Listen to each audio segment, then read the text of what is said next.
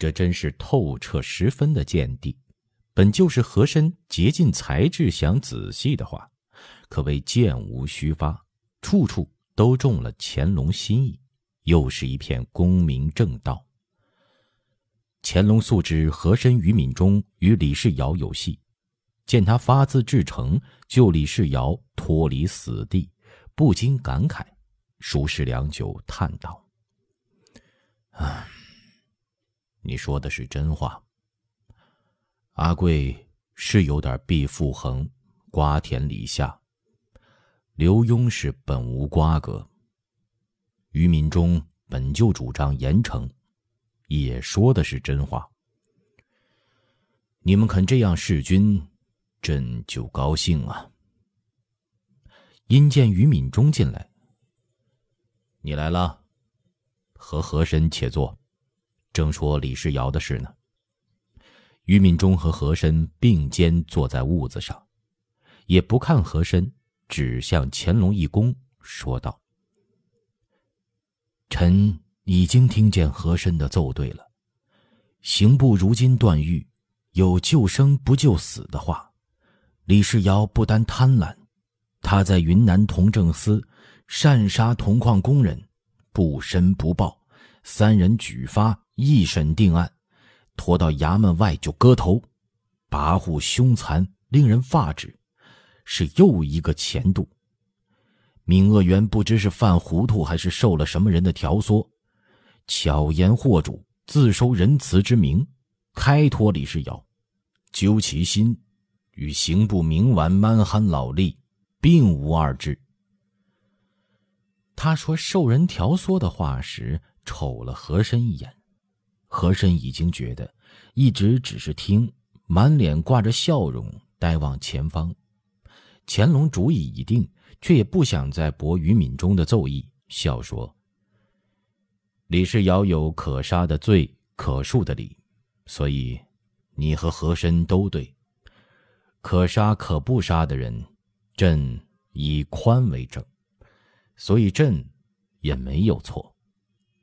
我们要到园子里，还有一程道要走。敏中有话，回来再奏如何呀？话说到了这个份上，于敏中情知已给自己留足了体面。不宜再饶舌讨嫌的，忙俯首称是，说：“臣与李世尧并没有过节，也不以杀他为快，以宽为正是皇上大政宗旨，宽免可以稳定官场，浮动人心，这一层臣没有虑及。”乾隆笑着点点头，没再说话。王连几个太监便忙先退出去，预备车驾。因乾隆不欲张扬，一行人竟从神武门出去，逶迤向西赶来。许久不出紫禁城了，一个冬天都团缩在宫禁里的乾隆，来到城外，微带清凉的和风扑着轿帘卷进来，立时觉得浑身爽快，精神一振。王莲见他偏着脸看外边，又见他摸杯子，知他口渴，忙取过银瓶清水。把两边窗帘都挽了起来，笑道：“紫禁城里头好，是好光景；这外头是好风景。主子您瞧，那桃花多好，那杨柳多好，那水多好啊！真是太好了。”乾隆微微摆手，止住了他，再说：“多好！”从轿帘子里向外看。右边是景山，犹如翠屏叠嶂，满眼新绿间，繁花点缀，艳色杂陈。左边是外城御河，岸边杨柳千丝万缕，抚风摇曳，水中鹅鸭掌分碧波，逡巡游弋，把对岸的宫阙楼亭、红墙黄瓦划得一片小乱不定。景山西北是一片开阔。在微微上下波动的轿中遥遥眺望，阳光映得一片片海子，水色清亮，梨花已残，桃红正赤，粉白带绿，娇艳不可方物，花香时淡时浓，随风前来，沁皮入腹般宜人。因见和珅与敏中骑着马并辔行在轿边，也都显得精神奕奕，心往神助的看周围景致。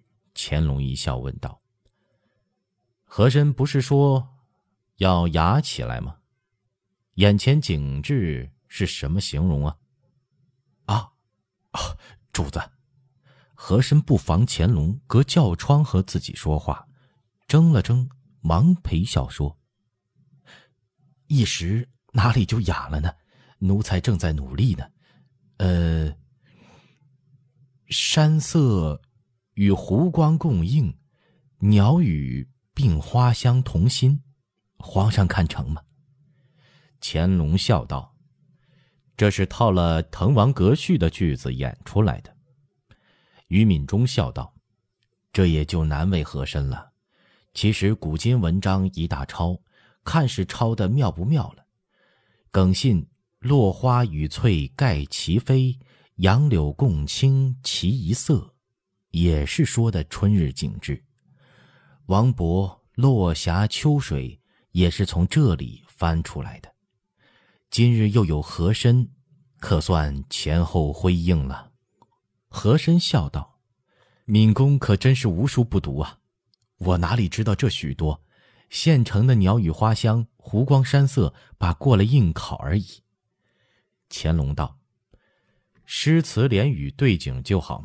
更信的诗清新，落花翠盖两句正是他的格调。”于敏中笑道：“老杜《春日忆李白》诗中有‘白也诗无敌，飘然思不群。清新更开府，俊逸。’”报参军，《容斋随笔》中记有老兵听了议论说：“既是无敌，怎么比出更报来？”又有人说：“一个清新而不能俊逸，一个俊逸而不能清新。李白是又清新又俊逸，所以比出无敌来了。”和珅这句子，既不是阳春白雪，也不是下里巴人。一俗一雅，不雅不俗，竟算得个雅俗共赏呢。他说这些譬喻掌故，和珅不能全懂，却也听出有揶揄的意思。他却绝不在这上头计较，笑着说：“纪云有一回说王八尺一男一女，不男不女，这倒给对上了，是太监调子。”乾隆听他二人斗口。只是微笑，吃茶不语。说笑间，君臣一行已到西郊郊外，子城西北这一带因修圆明园，都划进了禁院之中。一路上并无平民杂居房舍，原来堆的一垛垛小山似的砖瓦木石料，都已腾进园子西南新料场，拆得坦荡荡一片，广袤平地。北望野天辽阔，湖田相接，春风拂荡间，麦田一碧无垠，绿浪摇漾。极目处似乎有踏青游春的闲人，小孩子扯着风筝线，撂脚奔跑，是一派田园牧歌的景象。西边石壁依渠激立，连绵向南绵延，竟是极目不能穷视。石壁每隔半里都有敞口，有的冰进森严。有的来来往往，人出人进。壁外开的新渠尚未竣工，渠底民工如蚁，打着赤膊翻运土石。渠顶每隔不远站着都有人来回巡弋，看样子是监工的了。石壁里侧早已植了竹树，茂密葱茏的树影间，红楼白塔、高阁长亭掩映隐现。远远望去，峥嵘氤氲。紫翠交辉，在阳光下争霞披霭，壮观炫目。这就是万国之源，千古垂名的圆明园了。和珅除了军机事务，头份差事就是总督修建园子。这里的一切都了如指掌，见皇帝和于敏中都看得神助，在马上一手提鞭，一手遥遥指点。这边都是便门，现在运石运料方便，将来每座门筑一迎宾官房园子，前头那双闸将来要起一座九营岛上，全用常青藤编起“万寿无疆”长平。这一带石壁上渠下沟都要清水环流，石壁既是宫墙，也是渠基。壁上壁下栽种奇花异草，灌溉也方便。这个便门出来，向东半里就是清范寺。将来住进去，老佛爷娘娘、各位贵主进香礼佛什么的，也就十分方便了。园子向西纵深三十里，那边已开的大门正对驿道。秋日去看西山红叶，到玉泉山也是驾轻就熟。他口似悬河，一边随轿而行，口说手笔。那里是万园驿馆，何处是九州清宴？那边是正大光明殿，这边是勤政亲贤殿。什么碧桐书院、慈云普户、杏花春馆、山高水长楼、天地一家春、四宜书屋、方湖胜景、淡宁居。道宁斋、素上斋、运琴斋、依山亭、延赏亭、书风室、爱翠楼、古韵轩、绿意廊、陪茶屋，此是白金汉宫；彼是克里姆林宫，那是罗马式；这是爱丽舍，滔滔不绝指点道路。乾隆、于敏中并数十名随扈太监宫女安达嬷嬷随他移指手滑。看得目不暇接，听得五神迷乱，道路也已记得混茫不知纵横，名称也搅得蒙蒙难辨彼此。听和珅只说，这座门进去就是沁香亭，亭南过香远市就是宝月楼，宝月楼西是清真寺，东边挨着杏花春馆，再向西过一道花雾叫武陵春色，就到观云榭了。乾隆笑道。看样子，再有一个时辰，你也说不完了。既然这里离宝月楼近，何必一定走双闸正门？今日就看宝月楼就是了。这园子一天看不完的。别说一天了，一个月走马观花也看不完的。细看细玩，没有两年，那也别指望。和珅笑嘻嘻的，一回头。远远见像是秦妹妹从南迟疑着过来，愣了一下。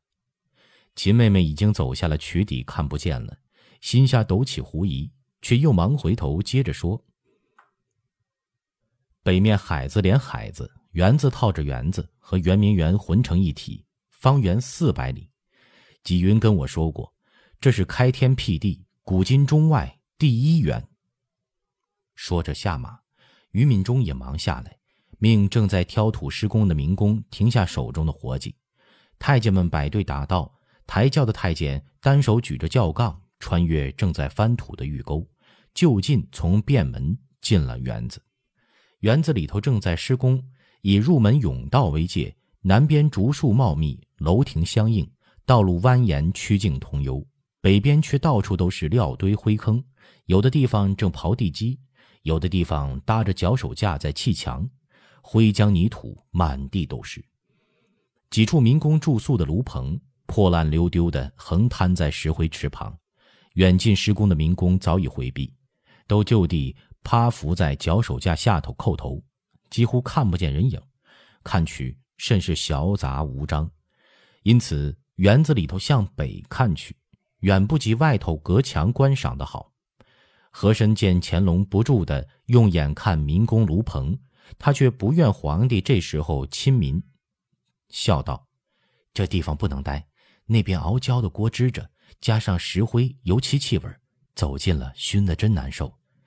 打这边，这边走，前头啊，那就是沁香亭了。”他此刻又当向导，又护持大轿，活似闹元宵、走汉船的烧工佬，前后左右忙个不了。伶俐脚步夹着伶俐口齿，在窗前指点介绍。那边就是道宁斋，一溜的斋宫。过去是乐兴斋、静烟斋、书坊斋、素上斋。斋东边就是香远寺，南边老桧树遮的那个白圆顶房，就是宝月楼了。他说的兴头，但乾隆已经顾不到顺他指划看景致了。但见到处浓绿油碧。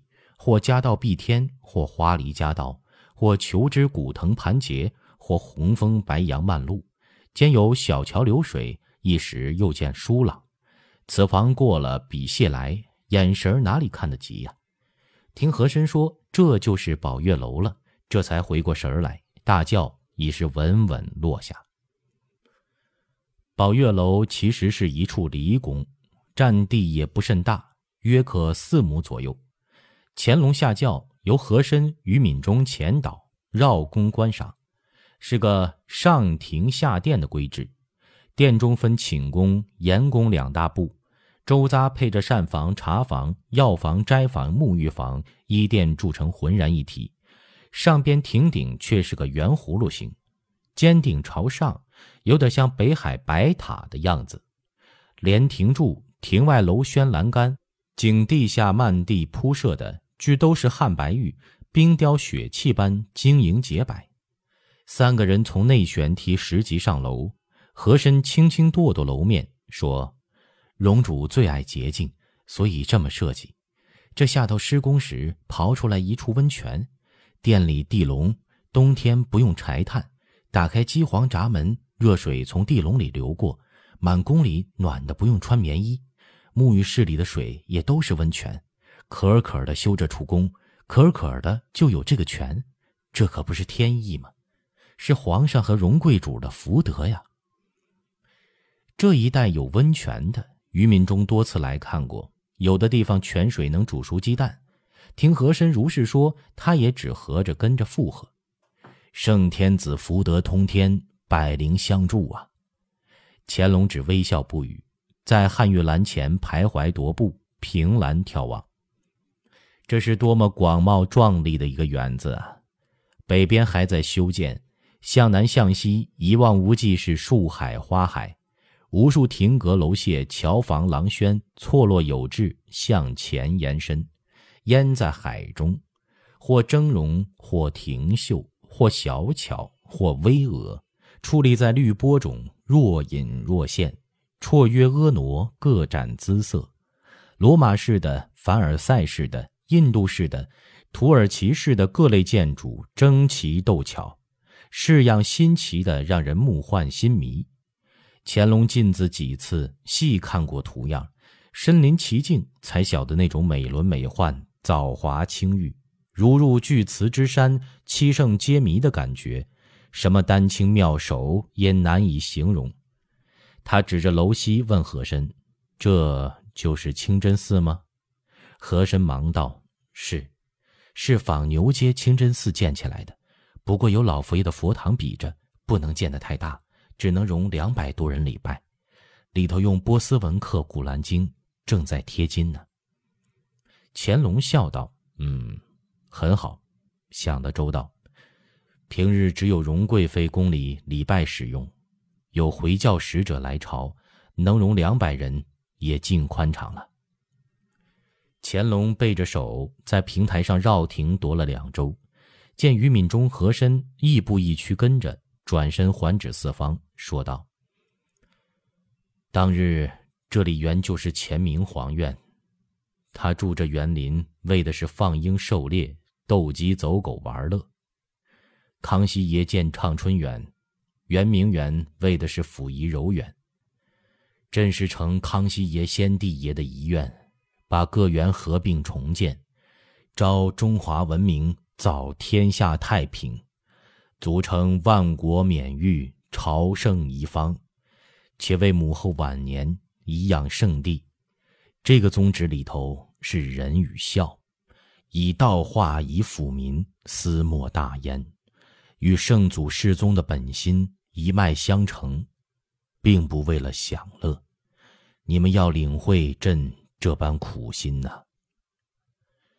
一阵春风拂荡而来，满园竹树花海摇漾生姿，乾隆的袍摆便梢也轻轻撩起，临风倚楼而立，看去异常精神潇洒，真有点春风得意的意兴，用手慢指着说。国家勋卓鼎盛，库里钱积如山。朕若不办这些事儿，后世子孙想办，恐怕到时候力有不足啊。无用余财散到民间，也会撩补民用不足，成了生业滋养的本钱。近虑远谋，相得益彰，这样的好事要办下去。子孙如果手里宽裕，也还该接着办下去。他满面笑容说着，缓缓一步下楼。于敏中和和珅微微称是，也不及旧腿捻绳奉迎。笑吟吟提着袍角紧随下来。王莲等太监一直在下头狐狸待命，忙着上来搀了乾隆上轿，以礼向南，过杏花春馆向西，再向南，打算从圆明园双闸正门出去回城了。